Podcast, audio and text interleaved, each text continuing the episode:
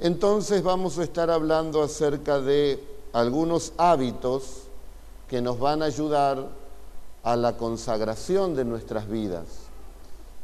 Seguramente de los que hable algunos los está practicando, otros quizás no, quizás la mayoría.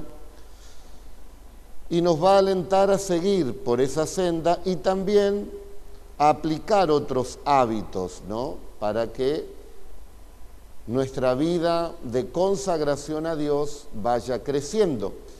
Dios no tiene ningún problema en bendecirnos a todos sus hijos, pero ¿por qué vemos la bendición a veces en unos y no tanto en otros? Hoy usted va a aprender que a través de estos hábitos, al consagrarnos a Dios cada día, nos van a ayudar a poder recepcionar todas las bendiciones que el Señor tiene para cada uno de nosotros y buscar el fin de cada creyente que es hacer la voluntad de Dios y Cristo darnos a nosotros esa vida abundante y esta ecuación nos da la felicidad. Yo he venido a que ustedes tengan vida abundante. Esa vida está en Jesús. Y a través de los hábitos nosotros podemos acercarnos a esa vida plena, esa vida llena, que todo ser humano busca. La vida está en el Hijo de Dios. El que tiene al Hijo de Dios tiene la vida. Usted ya lo tiene, pero a veces no se manifiesta en plenitud esa vida. Porque hay hábitos que son del mundo y hay hábitos que son de Dios. Lo bueno de esto es que nosotros somos los únicos que decidimos si tendré hábitos espirituales o tendré hábitos del mundo. Un hábito es un comportamiento constante, o sea que hago lo mismo vez tras vez, día tras día, repito ese hecho.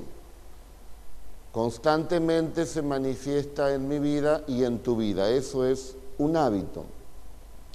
El primer buen hábito que dará una consagración profunda y sin ella no habrá consagración es tener el hábito de la oración.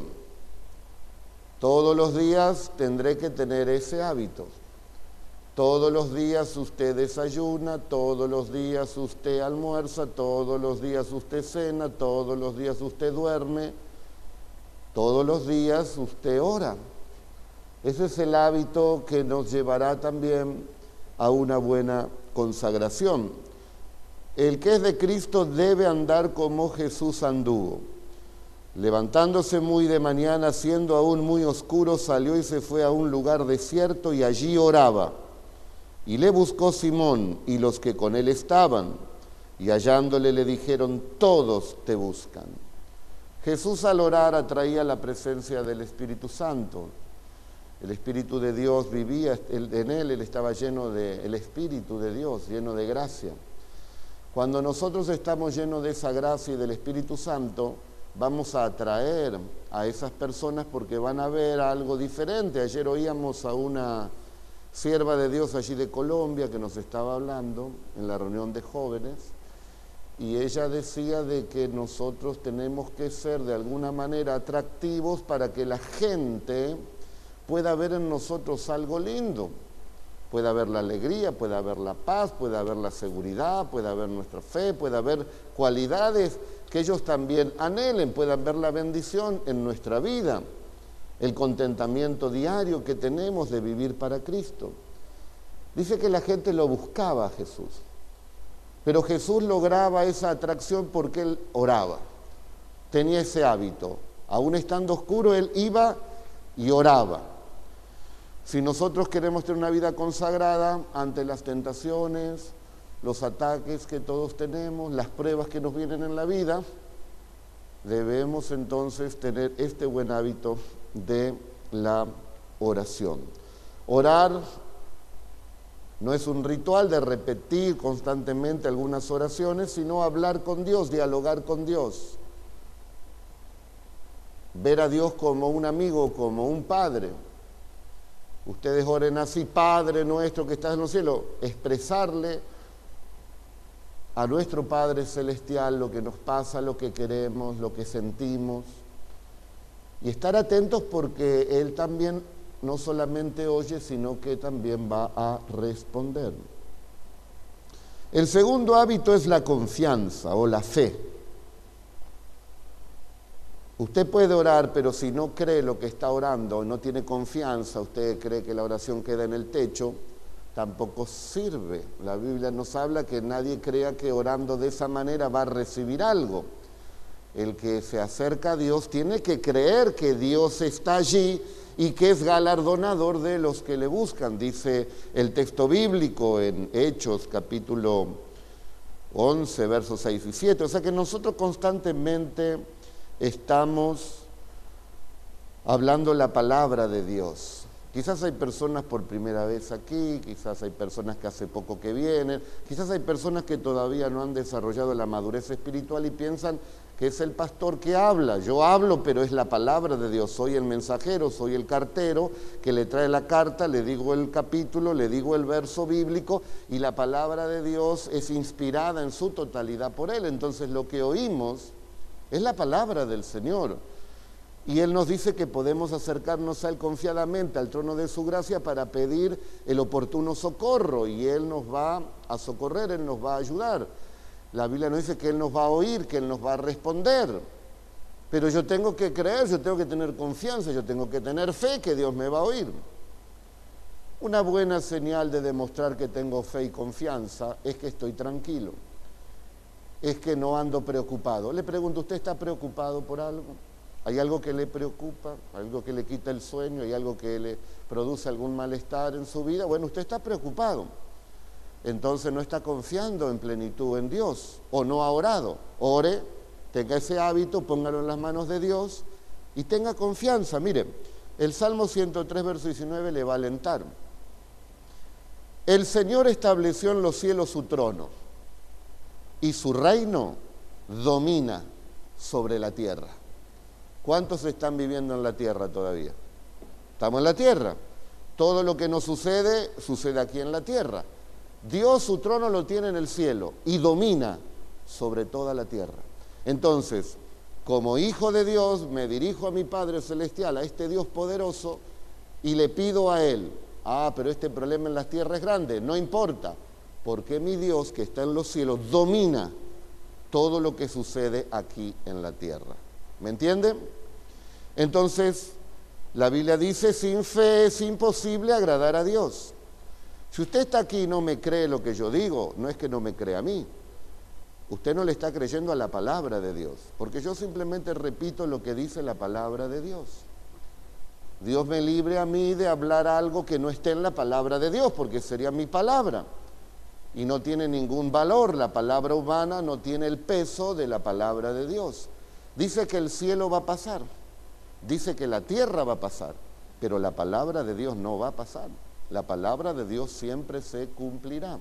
Se va a marchitar la hierba, se va a secar la flor, pero la palabra de Dios va a permanecer para siempre. Pero sin fe es imposible agradar a Dios.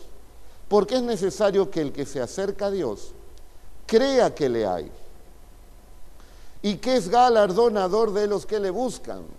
Si usted vino aquí al templo a ver un hermoso auditorio, a escuchar solamente lindas alabanzas, a escuchar a un hombre que habla, y usted no es consciente que aquí está el Señor, que aquí está su palabra, usted no tiene fe.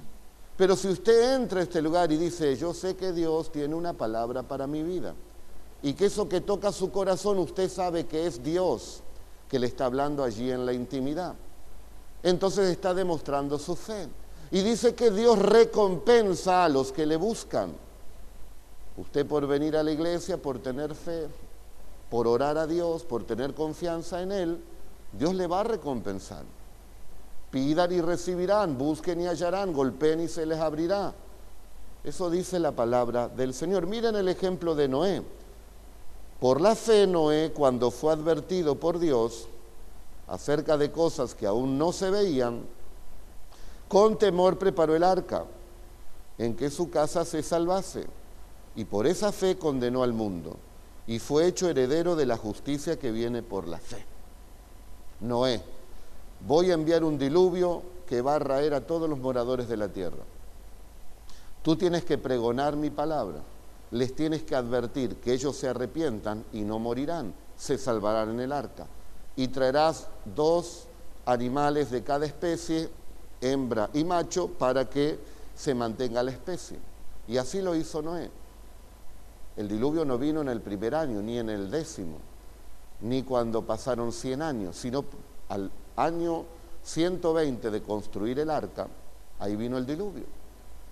Noé dice que él comenzó a construir en el momento que Dios se lo dijo. No se veía nada, no caía ni siquiera una gota, pero él le creyó a la palabra de Dios. Eso es fe. Usted está oyendo la palabra de Dios aquí, la toma, Dios me ayuda, Dios me responde, Dios me protege. Y usted se mira y dice, pero hoy yo estoy bien, hoy no tengo ninguna situación difícil. Pero usted por medio de la fe está poniendo su vida y la de su familia en el arca, para que cuando venga esa prueba, venga ese diluvio, usted también sea guardado. Por medio de la fe, dice, Noé condenó al mundo. Por medio de nuestra fe se está condenando a las personas que no quieren recibir a Jesús. No, Jesús no existe, pero yo creo que Jesús existe. Entonces mi fe les está condenando a ellos como con Noé. No, no vendrá ningún diluvio, aquí nunca llovió, pero yo creo, dijo Noé. Y esa fe condenó al mundo. Y el diluvio vino y hay muchas pruebas contundentes de que eso sucedió, aún pruebas científicas. Por lo tanto, nos conviene orar y nos conviene confiar en el Señor. Son dos buenos hábitos. La fe vendrá por la palabra de Dios. Algunos se fían en su propia prudencia y quieren saber más que Dios. Proverbios 3:5 dice, fíate del Señor, confía en el Señor, de todo tu corazón y no te apoyes en tu propia prudencia.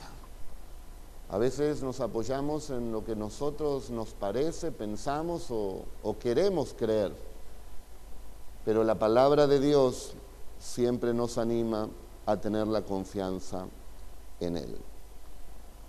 Tercer hábito, meditar en la palabra de Dios. Cuando me acuerde de ti en mi lecho, cuando medite en ti en las vigilias de la noche, porque has sido mi socorro y así en la sombra de tus alas me regocijaré. Está mi alma pegada a ti. Tu diestra me ha sostenido. Salmo 63, 6, 9. Medito en la palabra de Dios. Estoy aquí escuchando la palabra de Dios y medito a ver qué es lo que está diciendo el pastor medito en esa palabra, soy una persona que oro. Todos los días tengo este hábito. Y cuando oro, ¿yo le estoy creyendo realmente a Dios o ando siempre preocupado? ¿Soy de meditar en la palabra de Dios? ¿O me apoyo en mi propia prudencia?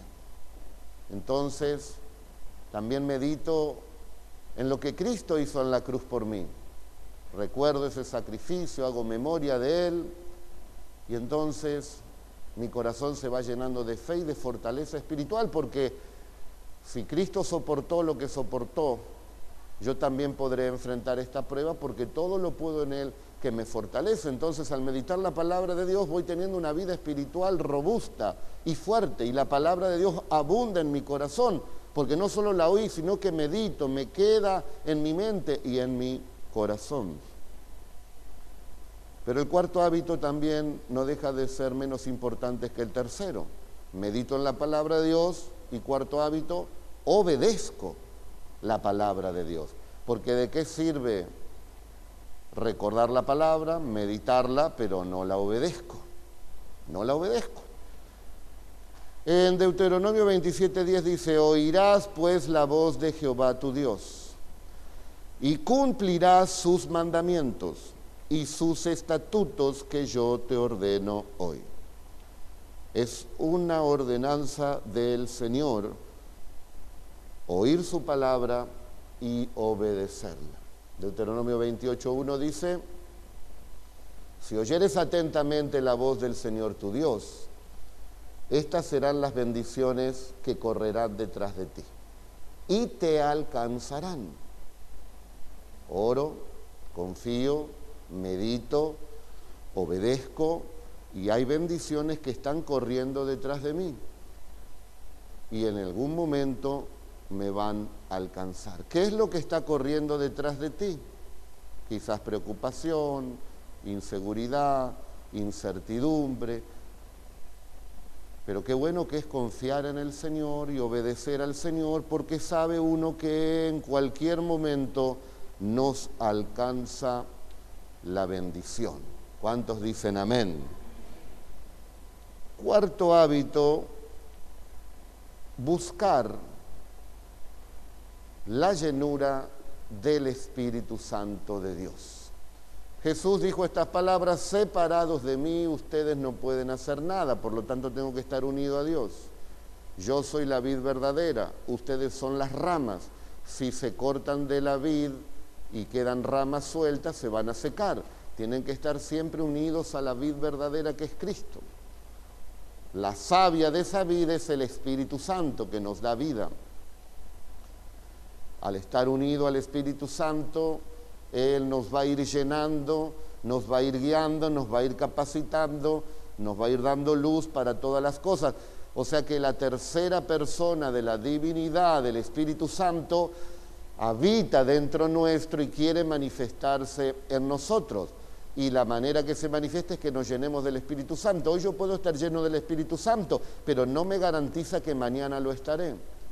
Mañana puedo estar lleno del Espíritu Santo, pero no me garantiza que hasta que venga el Señor yo estaré lleno del Espíritu Santo.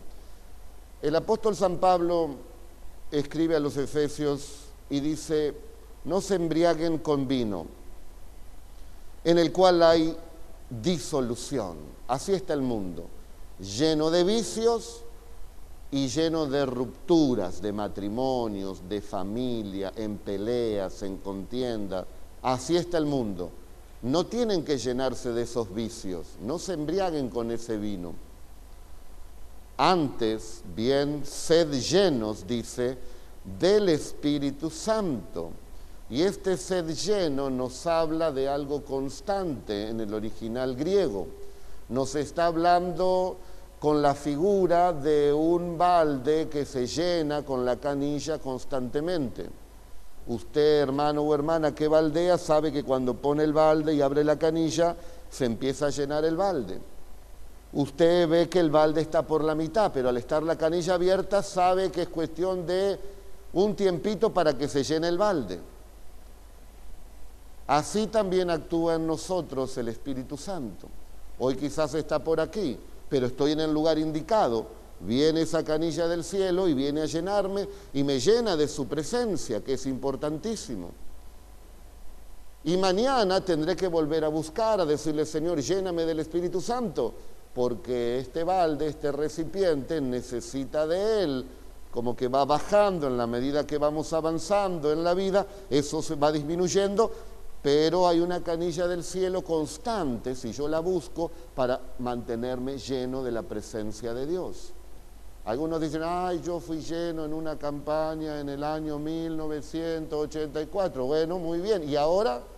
Y ahora no. Y bueno, hay que buscar cada día la llenura del Espíritu Santo. Yo estuve lleno en el aposento anterior, pastor, el aposento anterior, lleno, y ahora más o menos porque es algo constante, que todos los días yo dependo de Dios en mi vida, que vos dependés de Dios, de esa llenura espiritual, por eso hay que buscarle en este hábito cada día de nuestra vida. Sexto hábito, ustedes tienen que dar y se les va a dar. Una medida buena, apretada, remecida y rebosando darán en vuestro regazo porque con la misma medida con que medís, os volverán a medir. O sea que el sexto hábito es dar a Dios y a las personas.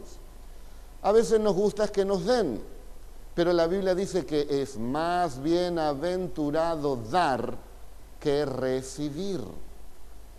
Dice la Biblia que el que da, que lo dé con alegría, no por obligación, con gozo, porque Dios ama al dador alegre. Y es Dios entonces el que va a medir también. Dad y se os dará una medida buena. En aquel tiempo, cuando iban a buscar los granos, iban a comprar, ellos llevaban allí su ropa, lógicamente en aquellos tiempos eran eh, vestiduras largas, entonces levantaban allí su vestidura y le llenaban de grano, una medida de grano.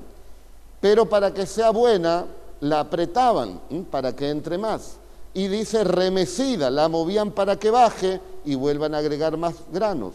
Y dice que era rebosante, o sea que la persona se iba con esa medida de granos lleno, lleno, que en la medida que caminaba iban cayendo los granos de tanta abundancia.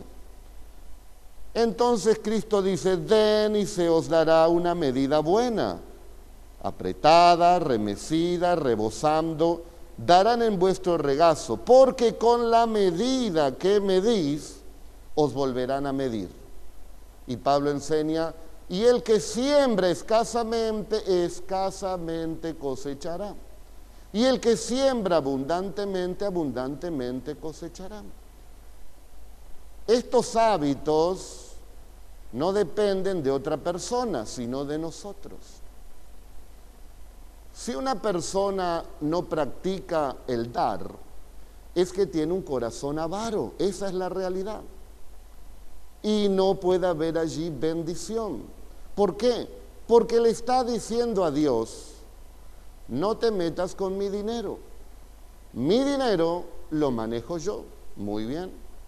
Pero ¿a cuántas personas que en un momento de buena estabilidad económica de repente viene un sacudón y se quedan allí con mucha necesidad?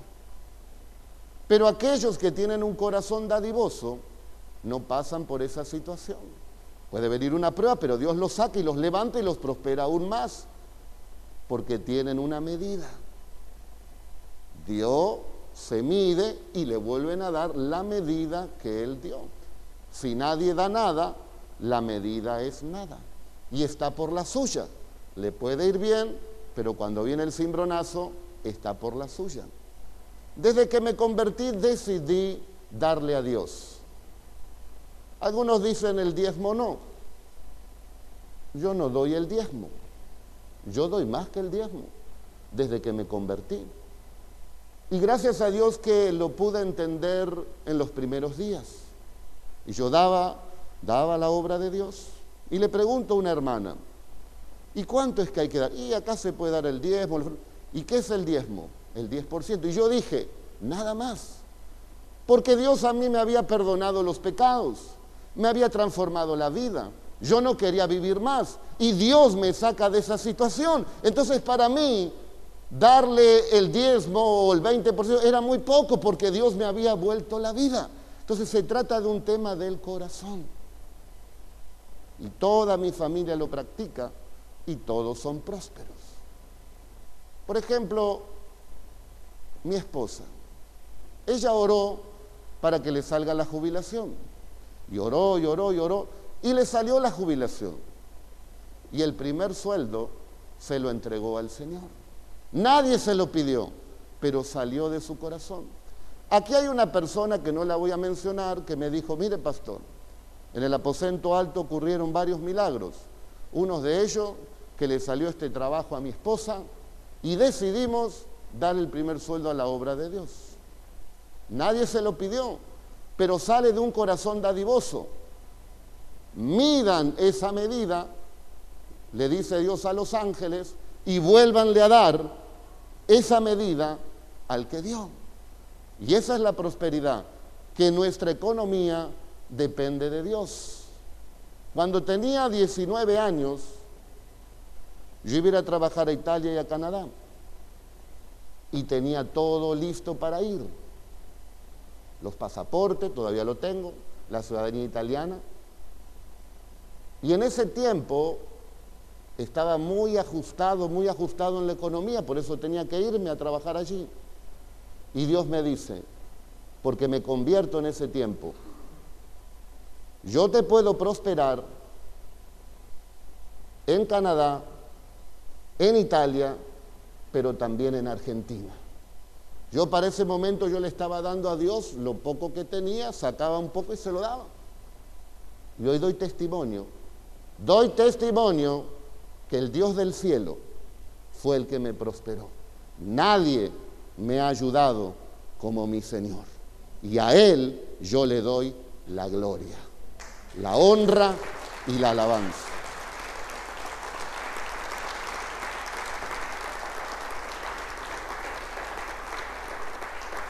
Los que me conocen bien saben del corazón que tenemos para la obra de Dios. Y enseño esto para que todos también sean prósperos y sean benditos. Este templo se construyó con gente dadivosa. Alguno habrá dicho, no, yo no doy nada, pero no importa, le seguimos amando igual. Pero eso no detiene la obra de Dios porque Dios siempre tiene gente que va a bendecir la obra de Dios. El que se perjudica, el que no tiene una medida, para que como dice aquí, den y se les dará. ¿Qué se les dará? Una buena medida, conforme a la medida que han dado, conforme será esa medida que van a recibir. ¿Dónde está eso? Está en Lucas 6:38. ¿Quién lo dijo? Jesús oigo su palabra, la obedezco y nos va a ir bien. Dele otro aplauso a Cristo entonces. Es simplemente un hábito. Yo le hablé del hábito de la oración, del hábito de la fe, del hábito de meditar en la palabra, del hábito de obedecer a Dios, del hábito de la llenura del Espíritu Santo y el hábito de dar. Son distintas facetas que tenemos o áreas de la vida. Y si practicamos en esas áreas la palabra de Dios, entonces Dios también se va a manifestar. Séptimo hábito, perdonar. Quizás a usted lo traicionaron, gente de confianza, a usted lo hirieron, lo criticaron, desearon el mal, se dio cuenta de algo, dijo, esta persona me traicionó, le dijeron palabras hirientes, no sé. Y eso quedó en el corazón. ¿Qué tengo que hacer? Tengo que tener el hábito de perdonar. ¿Y cuánto tiempo tengo que guardar ese rencor en el corazón?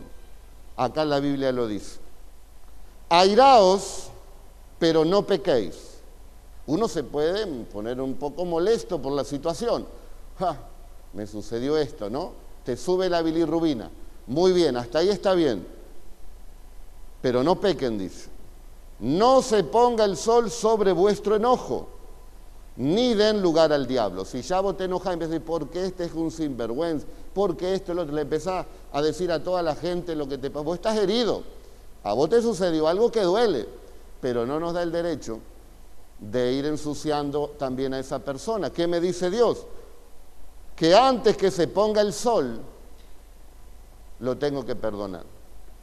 O sea que si usted mientras venía al templo, usted tuvo un problema con alguien, todavía era de día, ahora cuando se vaya bajo el sol, ya lo tendría que haber perdonado. Si usted se enojó con alguien a la mañana, antes que baje el sol, usted ya tiene que arreglar con Dios y si esa persona es un familiar, también arregla con el familiar. Y si está lejos, dice, bueno, Señor, lo pongo en tus manos, yo lo perdono. Porque el único que se perjudica somos nosotros mismos.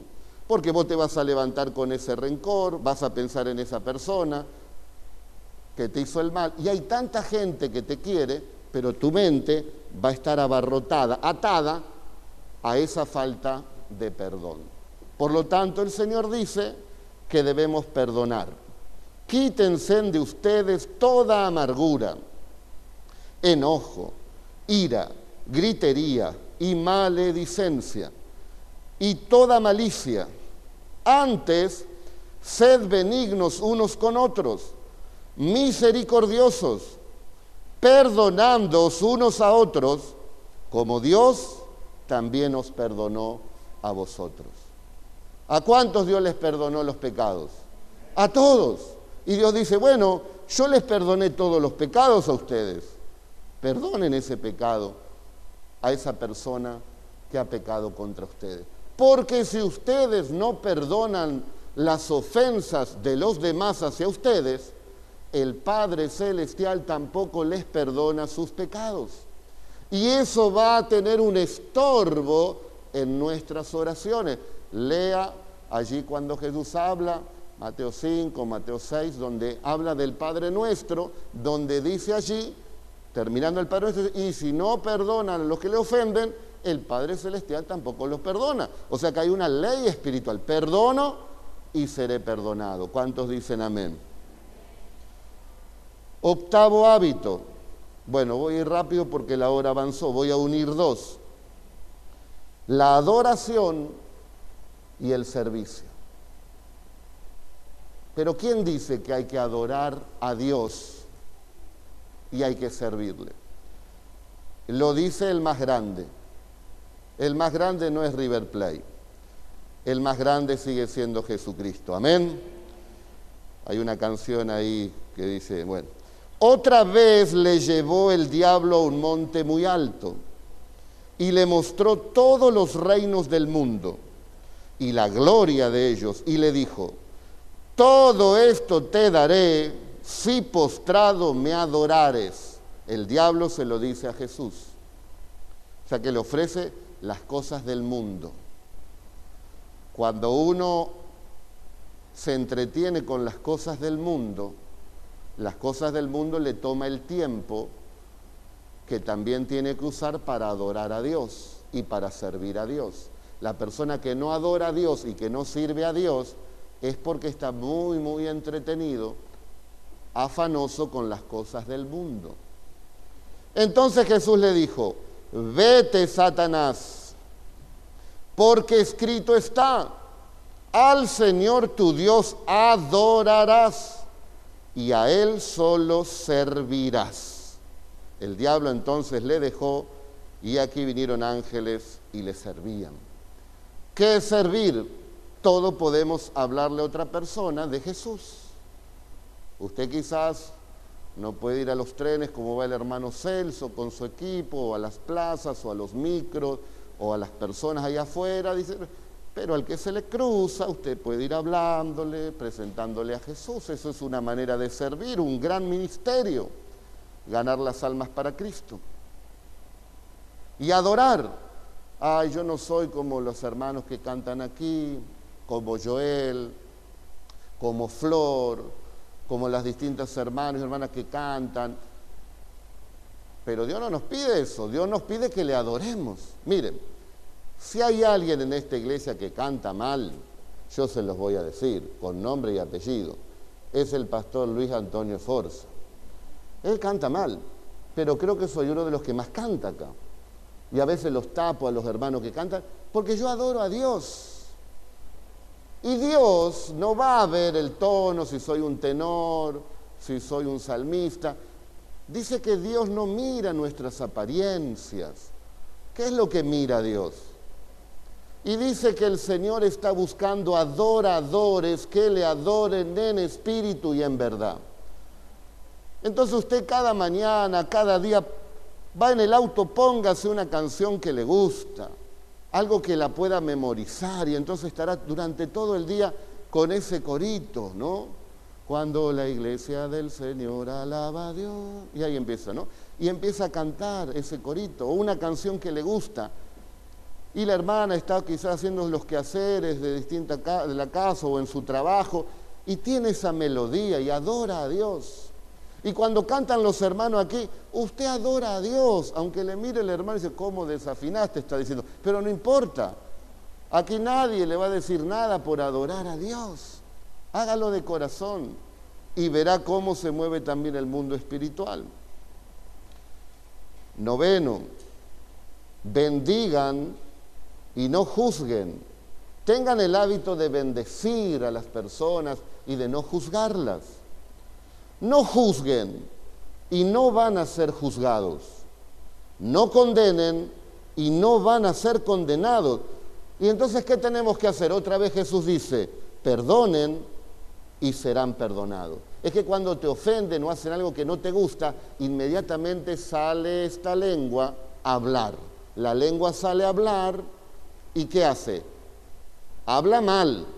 Y el hablar mal no es bendecir. El hablar mal de otra persona es maldecir y no tenemos la bendición. Entonces Cristo dice, no hagan eso, no juzguen y no van a ser juzgados, no condenen y no van a ser condenados.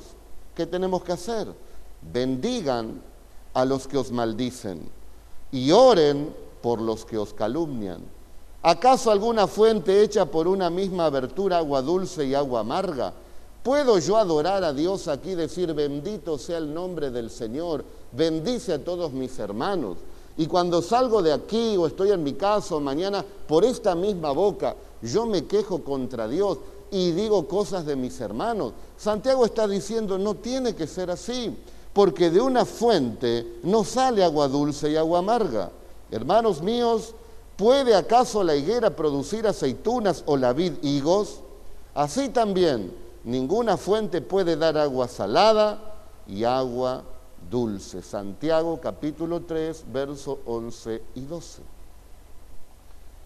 El hábito también número 11 de dar gracias a Dios y de estar contentos. Me gustaría, Lucas, poner una cámara ahí y filmar la cara de los hermanos cuando entran y nos vamos a encontrar que varios no entran alegres ni dando gracias. Pero estoy seguro que al poner otra cámara, cuando se van, al oír la palabra de Dios, se van a ir contentos y dando gracias a Dios. ¿Por qué? Porque la Biblia dice, ustedes tienen que estar siempre contentos. Ustedes tienen que orar sin cesar. Ustedes le tienen que dar gracias a Dios en todo. ¿Por qué? Porque esa es la voluntad de Dios para con vosotros en Cristo Jesús. Así que si queremos vivir una vida consagrada, tengo que dar gracias a Dios en todo, no me tengo que andar quejando.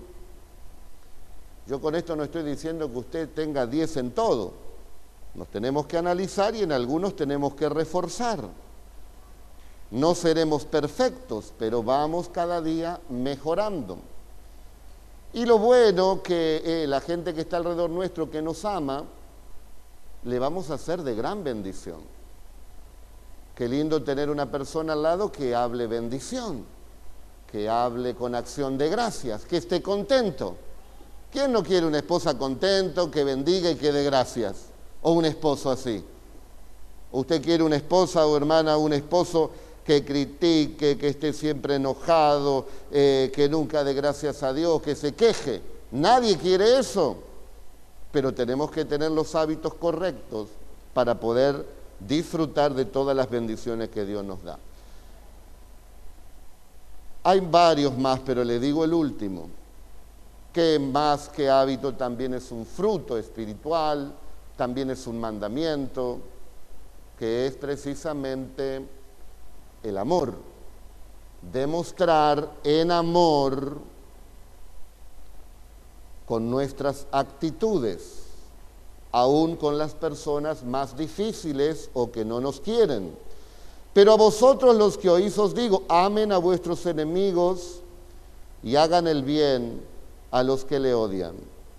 No tenemos excusa para no hacer el bien. Y Pablo lo registra eh, a los Corintios en una de sus cartas, en la primera carta en el capítulo 13, dice que si yo hablase lenguas humanas y angélicas y no tengo amor, vengo a ser como metal que resuena o címbalo que retiñe. No dice que no hay que hablar en lengua, dice, si las hablo, pero no tengo amor, de nada me sirve porque va a ser un ruido medio molesto. Y si tuviese profecía, y si entendiese todos los misterios y toda ciencia, y si tuviese toda la fe de tal manera que trasladase los montes y no tengo amor, nada soy. A veces hay personas que tienen fe y el pueblo de Dios los admira que tienen fe. Y está bien, porque es un don de Dios. Pero Pablo dice que si tiene fe, pero no tiene amor, no sirve, no vale de nada. Y hay personas que por ahí tienen fe, pero en sus hogares no se manifiesta el amor. Con sus hermanos en Cristo no se manifiesta el amor. Con sus compañeros de trabajo o de escuela o de universidad no se manifiesta el amor. Dice que el amor todo lo cree, todo lo espera, todo lo sufre. El amor nunca deja de ser. Dios es amor. El primer mandamiento es amarás a Dios con todo tu corazón, tu alma, tu mente y tu espíritu y tu fuerza. Y el segundo es semejante, amar a tu prójimo como a ti mismo. Pero ¿cómo puedo tener este amor que me pide el Señor? Y si no lo tengo, no soy nada. Dice que Dios, cuando nosotros le recibimos a Jesucristo, ha derramado su amor en nosotros por medio del Espíritu Santo. Por eso es importante buscar esa llenura del Espíritu Santo, porque el fruto más importante del Espíritu Santo, o sea que cuando se manifiesta el Espíritu Santo en nuestra vida, el amor es el principal. Si yo no busco llenarme del Espíritu Santo, estoy lleno de mi propia humanidad. Y nuestra propia humanidad es pecaminosa. Pero el Espíritu que es santo manifestará ese amor genuino, ese amor que no tiene envidia, ese amor que nunca deja de ser, como dice en la Escritura. Entonces, teniendo estos hábitos, queridos hermanos, podremos nosotros vivir una vida consagrada a Dios. Nadie lo puede impedir, con excepción de vos mismo. Solo nosotros decidimos ahora. Viviré a partir de hoy con los hábitos míos, los hábitos del mundo, o viviré con los hábitos de Dios. Y eso marcará fundamentalmente la diferencia. Me van a perseguir la preocupación, el temor, la incertidumbre, el afán, la ansiedad, o me van a seguir las bendiciones por obedecer la palabra de Dios. La decisión depende solamente de cada uno de nosotros. Y eso es muy bueno. Eso es muy bueno. Hoy les daba un ejemplo a los hermanos para aquellos futboleros. No sé, Delfín, ¿quién está primero en el campeonato? ¿Te acordás vos? ¿Eh? Es de boca el amigo. River Plate lleva como siete puntos arriba, siete puntos arriba, quedan pocas fechas. Si Boca hace lo correcto y gana todo, si los demás equipos que están ahí después hacen todo lo correcto y ganan todo, no hay problema para River, porque River depende de él. Si él también gana, no importa lo que hagan los demás equipos, él es campeón. No importa, hermano y hermana, lo que hagan las demás personas. No importa si no quieren tener estos hábitos de Dios, porque estos hábitos para tu vida no depende de ellos. ¿De quién depende? De cada uno de nosotros. ¿Y qué espera para darle un aplauso a Dios entonces? Depende de nosotros. Y ahí, ahí no está la culpa, la culpa no es del pastor, la culpa no es del esposo, la culpa no es del hijo, la culpa no es de nadie. Ahí es mirarnos y si le erramos, nos arrepentimos, ayúdame Señor, yo quiero tener estos hábitos y Dios te va a ayudar. Y eso es reconocer. Y un corazón contrito y humillado no va a desechar Dios. Entonces, me muestra la realidad de mi vida. Usted es un hombre consagrado y él le dice, sí, ora, más o menos busca la llenura del Espíritu Santo, le crea la palabra de Dios, practica el dar, vive siempre alegre, está contento, está gozoso. ¿Usted de hablar bien siempre de las personas? ¿Cuántos pueden decir gracias Señor por esta palabra? Hermanos, estamos en la iglesia para aprender. Yo también estoy aprendiendo, yo también tengo que analizar mi vida y reforzar estos puntos. ¿A cuánto le gustaría que le dé este bosquejo para que no se olvide ningún hábito? Bueno, como solamente lo podría recibir uno y tendría que regalar el celular, y no quiero, lo que vamos a hacer es convocar a hermanos, ya tenemos cuatro, porque lo compartí en las otras reuniones, ya tenemos cuatro hermanas y un hermano, creo, que son pintores, pintores no de pared, pintores de cuadros, de hacer obras de arte o pintura. Y entonces allí tenemos unos seis huecos en la entrada, donde está la hermana Natalia, unos diez metros, tres huecos de cada lado, donde va a haber luces, y habrá dos hábitos en cada hueco. Entonces, cada vez que el pueblo de Dios pase por allí, estará el hábito de la oración, el hábito de la llenura del Espíritu Santo, de meditar en la palabra de Dios, y como la casa de Dios es para los hijos de Dios, y Dios le dijo a Israel, tú tienes que poner la palabra en, las paredes, en los dinteles, en los postes de las, de las puertas, para recordarla. Entonces también nos va a hacer bien cada vez que salimos o entramos recordar estos buenos hábitos porque Dios quiere un pueblo consagrado para Él. ¿Cuántos dicen amén? Vamos a hacer una oración entonces por todos ustedes para que el Señor nos ayude a vivir una vida consagrada. Y todos los que quieren recibir a Jesús en esta noche, porque se han dado cuenta que no viven esta clase de vida, no es que sucede de un día para el otro. Recibes a Jesús y comienzan a manifestarse de a poco también cada uno de estos hábitos. Lo que le tienes que decir al Señor es que lo recibes en tu corazón, que te arrepientes de tus pecados y que lo recibes a Él como Señor y Salvador. Entonces Él vendrá con su Espíritu Santo y te llevará a vivir una vida con estos hábitos que traen bendición. Creo que algunos hermanos han traído a personas nuevas. Sean bienvenidos. Yo recuerdo la primera vez que fui a una iglesia evangélica. Yo miraba todo, buscaba alguna imagen, no había nada y digo, qué raro. Y cuando comenzaron a cantar, me acuerdo que cantaron El buen pastor. Cien ovejas, pero una se perdió. Y dejó las 99 y fue a buscar la perdida. Después no me acuerdo lo que predicaron, pero sí me acuerdo algo que me impactó, que tiene mucho que ver con uno de los hábitos que les mencioné. No me acuerdo lo que se predicó, pero sí me acuerdo a esos tres hermanos o hermanitas que estaban alrededor mío.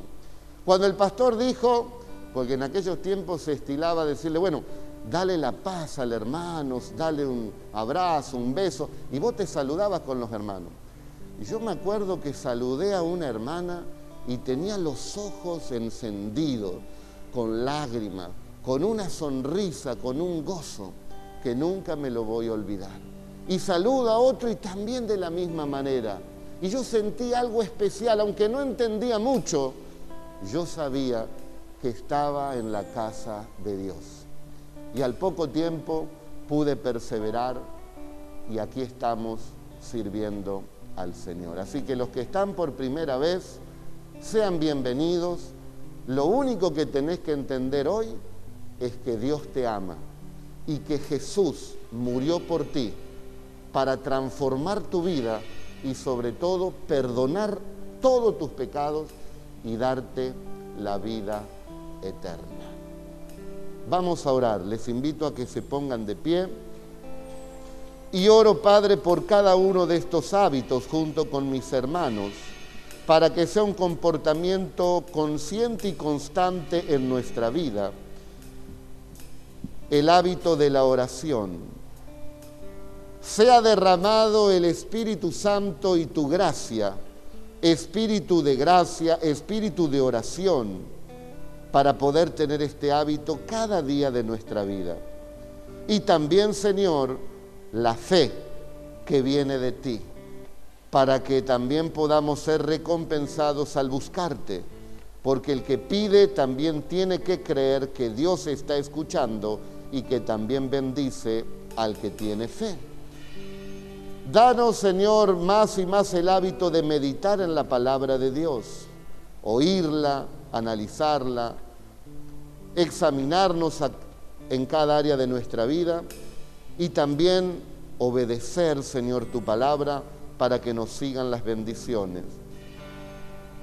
Tomarnos un tiempo para buscar la llenura del Espíritu Santo. Cada día decirte, lléname, Señor, del Espíritu Santo. Danos, Señor, a la ICLP un corazón dadivoso para poder también recibir de ti las más ricas bendiciones. Un corazón perdonador, tener el hábito de perdonar. Así como Cristo en la cruz también perdonó a los que le estaban matando, diciendo, perdónales Padre porque no saben lo que hacen. Líbranos del enojo, de la malicia de este mundo y perdonemos hermano y hermana como Cristo también nos perdonó. Que seamos verdaderos adoradores, que cada día suene en nuestro interior una melodía de adoración a ti, Señor. Y nos lleve también a compartir a Cristo, a servirte hablando de ti a aquellos que no te conocen. Líbranos de la crítica, del chisme, del juzgar y que por nuestros labios salgan palabras de bendición y no de condenación ni de maldición. También te ruego que despiertes nuestro corazón y nos des luz para entender que tenemos que vivir agradecidos, diciendo en nuestro interior, ¿qué sería de mí si no hubiera conocido al Señor? ¿A dónde estaría yo en este tiempo y cómo estaría mi situación? Estar agradecidos en todo y tener también una sonrisa de agradecimiento, de gozo cada día de nuestra vida. Y corona todos estos hábitos, Señor, por medio del amor hay personas que no entienden todo nuestro mensaje, todo nuestro evangelio, todas nuestras palabras, pero que puedan ver en nosotros como en Jesús, que Él servía a cada persona, que Él era útil, que los ayudaba, que le hacía el bien. Cómo anduvo Jesús de Nazaret haciendo el bien y sanando a todos los oprimidos por el diablo porque Dios estaba con él. Danos un corazón lleno de amor para poder ayudar a cada persona en sus necesidades. Tender esa mano amiga que lo pueda sacar del pozo también de la desesperación. Esa mano que pueda palmear la espalda para darle ánimo y aliento. O ese abrazo que le haga sentir amistad y que no está solo o sola esa persona. Poder ayudar a cada uno en su necesidad. Danos de tu amor más y más, porque por más que tengamos todas las cosas, si no tenemos amor, si no se manifiesta el amor en nosotros, nos falta todo y nada sirve. Por lo tanto, recibimos de ti todos estos hábitos para ponerlos por obra. ¿Cuántos de ustedes pueden decir en esta tarde, junto conmigo, Señor Jesús,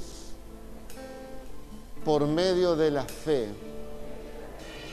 yo recibo para poner por obra todos estos hábitos que me llevarán a una vida de consagración para ti. Yo los recibo, yo los recibo en el nombre de Jesús. Amén, amén y amén. Gloria y honra al Señor.